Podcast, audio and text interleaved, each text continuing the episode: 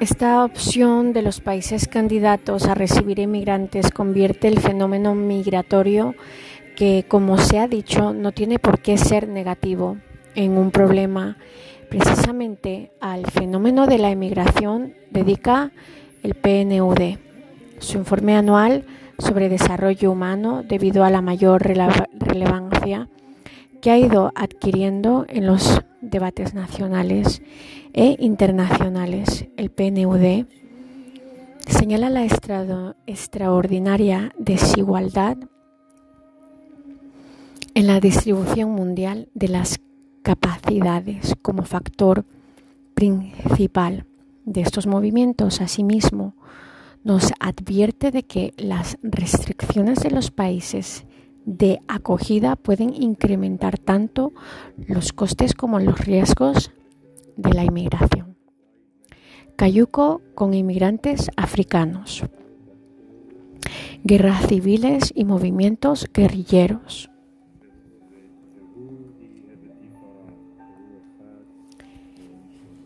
En muchos países las grandes desigualdades sociales sumadas en la falta de trabajo y al despilfarro público, cuando no también a las violaciones de derechos humanos. Crean un profundo resentimiento en la población que puede desembocar en guerras civiles o en alzamiento de movimientos guerrilleros. Siendo esta la opresión de una minoría rica contra la mayoría explotada una de las causas de conflictos. De esta forma, uno de los problemas de muchos países que logran firmar la paz entre el gobierno y la guerrilla es dar una ocupación a los exguerrilleros. Un caso claro lo constituye Sierra Leona.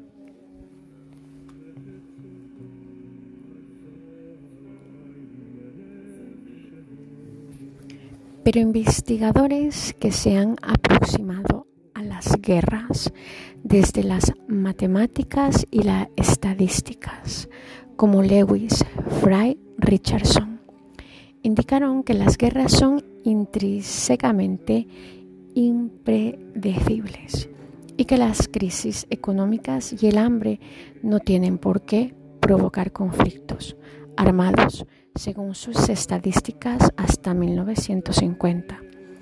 Inestabilidad política y social. Son sacudidas sociales que, si bien no llega a desembocar en movimientos armados, producen colapsos en la administración, vandalismo, saqueos y a un aumento de la inseguridad ciudadana el general español,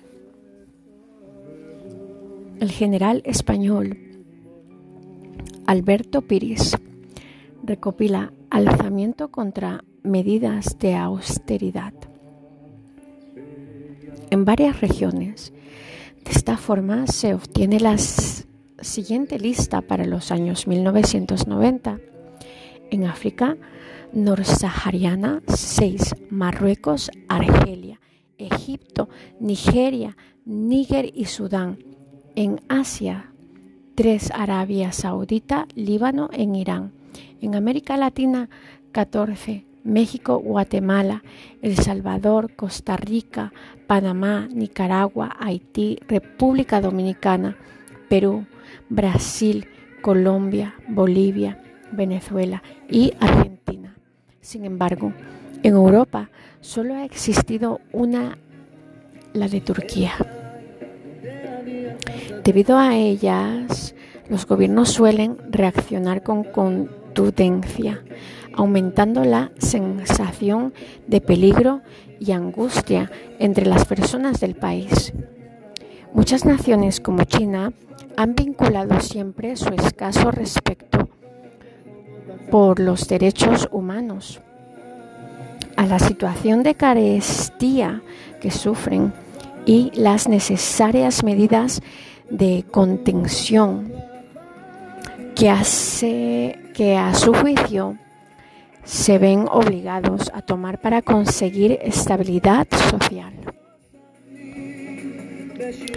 No obstante, varias organizaciones pro derechos, pro derechos humanos como Amnistía Internacional han criticado duramente estas afirmaciones, calificándolas que excusas para perpetuar regímenes represores, además de vincular derechos fundamentales y deberes inconexos entre sí, como disolver una manifestación con carros de combate y después alegar no disponer de, una, de un sistema sanitario de amplia cobertura o jubilaciones suficientemente cuantiosas sobre explotación de los recursos. Las necesidades de los pueblos subdesarrollados de alimentos, medicinas o simplemente una vida mejor puede llevarlos a esquilmar sus recursos naturales en forma de caza furtiva, minería incontrolada, deforestación y erosión de los suelos. Casos claros de estos comportamientos pueden apreciarse en Camboya y Madagascar. Según nos advierte el GEO4 para el PNUMA, el uso insostenido de la tierra está causando desgradación, una amenaza tan grave como el cambio climático y la pérdida de la biodiversidad. Las previsiones no son nada halagüeñas. Si se mantiene esta intensidad, sobre todo en el caso del Asia Pacífica, recogida las semillas, recogida de semillas en la presa de Lam Tangong, Tailandia, es donde las aguas se han secado debido al cambio climático. El caso lo sufrió la población de hipopótamos en el antiguo Zaire, que fue prácticamente diezmada por la caza furtiva para poder comer durante la Segunda Guerra del Congo. Pandemias.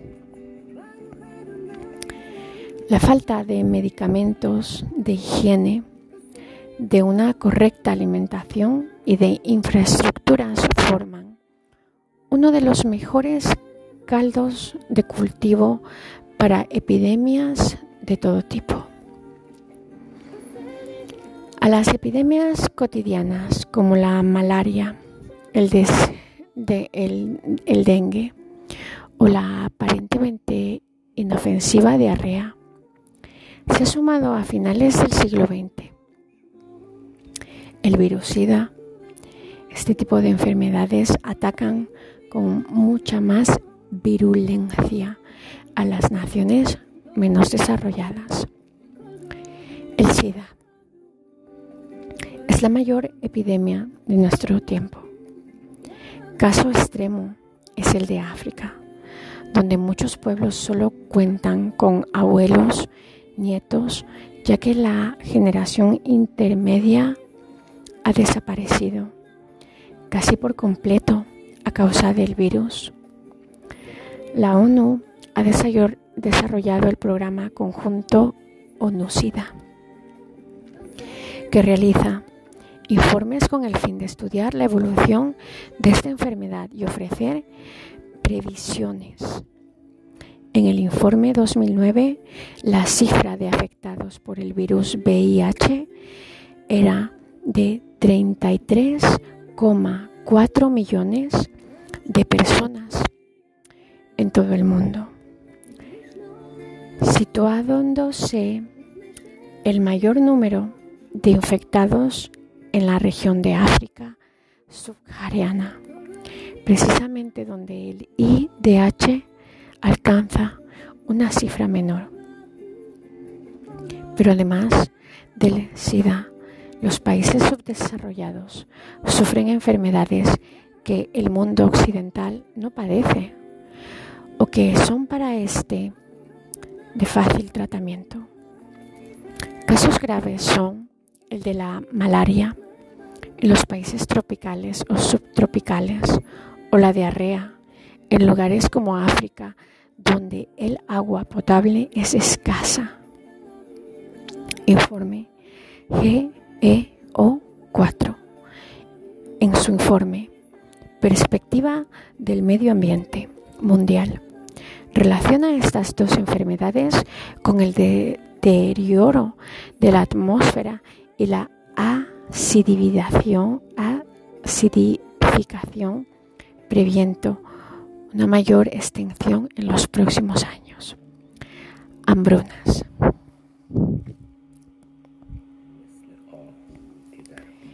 Pensé a lo muy espectacular que resulten las imágenes de una hambruna, cuerpos famélicos, niños con grandes estómagos llenos de aire, adultos tumbados y cubiertos de moscas, sin fuerza para espantarlas.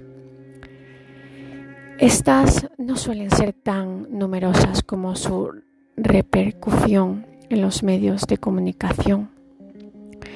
Nos haría pensar salvo en determinadas zonas como en el Cuerno de África, Níger y en general en áreas azotadas por la desertización. Pensé a que en el futuro puede cambiar las grandes carestías de alimento no son consecuencia de la falta de comida, salvo cuando se producen sequías o grandes plagas. En muchas ocasiones, el hambre es fruto de causas políticas como la acción de guerrillas que utilizan el alimento como arma para socavar apoyos al gobierno o viceversa. En el genocidio de Fiabra, miles de personas murieron de hambre. Al cortar el gobierno de Nigeria el suministro de ayuda humanitaria a la población de las zonas separatistas. Algo parecido sucedía en Etiopía, la cual destinaba grandes recursos a luchar contra los independentistas de Eritrea y posteriormente contra el ejército invasor de Somalia, mientras la población se moría de hambre. Biafra. En el 2008, la cifra de personas que pasaban hambre en el mundo era de 963 millones. Si bien en el informe sobre el hambre realizado en el 2009 por la FAO en colaboración con el PMA, se alcanza un récord histórico cifrado en 1.090 millones de personas las que pasan hambre a diario. El hambre golpea con mayor fuerza a las personas más pobres de los países en desarrollo más de mil millones de personas sufren hambre crónica y la práctica totalidad de las personas subnutridas en el mundo viven en los países en desarrollo.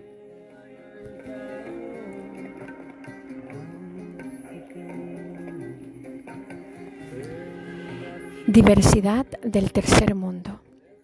En los últimos años y especialmente durante el decenio de los 80 se han acentuado las diferencias en el seno del tercer mundo. Entre 1980 y 1990, la renta per cápita creció mucho. En Asia Oriental, excluido el Japón, y lo hizo de forma considerable en Asia Meridional. Sin embargo, esos años constituyeron un verdadero diseño perdido en expresión de la CEPAL para tres grandes zonas del tercer mundo. Oriente Medio, norte de África, América Latina y el Caribe y el África subsahariana. Además, en los últimos 30 años, algunas economías del tercer mundo se han industrializado muy rápidamente, mientras que otras, la mayoría, se han mantenido en la subindustrialización o en el, o en el estancamiento. Mientras que los nuevos países industriales, Corea del Sur, Taiwán, Hong Kong y Singapur, en Asia Oriental y Brasil y México, en América Latina, se han convertido sobre todo en el caso de los cuatro pequeños dragones asiáticos en importantes potencias manufactureras. El grueso del tercer mundo continúa todavía apartado de la expansión industrial moderna. Por consiguiente, se ha registrado una creciente heterogeneidad en el tercer mundo. Incluso es muy posible que algunos de los países citados estén incorporándose al mundo desarrollado es el caso especialmente de Corea del Sur y Taiwán, cuya renta per cápita es ya superior a la de Grecia o Portugal y se aproxima a gran velocidad a la de España. Corea del Sur ingresó en la OCDE en 1996, curiosamente México, un país menos desarrollado, que Corea se incorporó a la organización en 1994. En todo caso, al margen incluso de estas excepciones, las diferencias entre países subdesarrollados son cada vez mayores. Cabe hacer brevemente referencia a dos extremos del tercer mundo. Los países menos adelantados, PMA, y los nuevos países industriales NPI, aunque existen otras tipologías.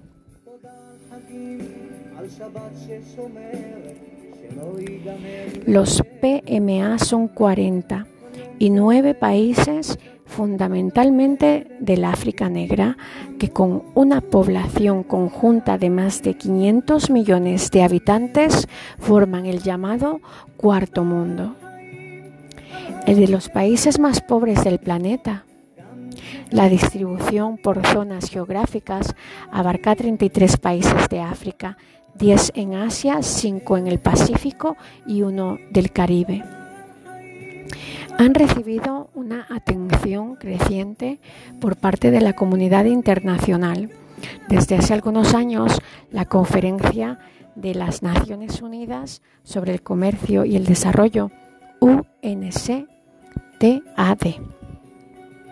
Por sus siglas en inglés, publica un informe anual sobre esos países. El último data del 2009. Existen tres criterios para su inclusión en la lista de PMA.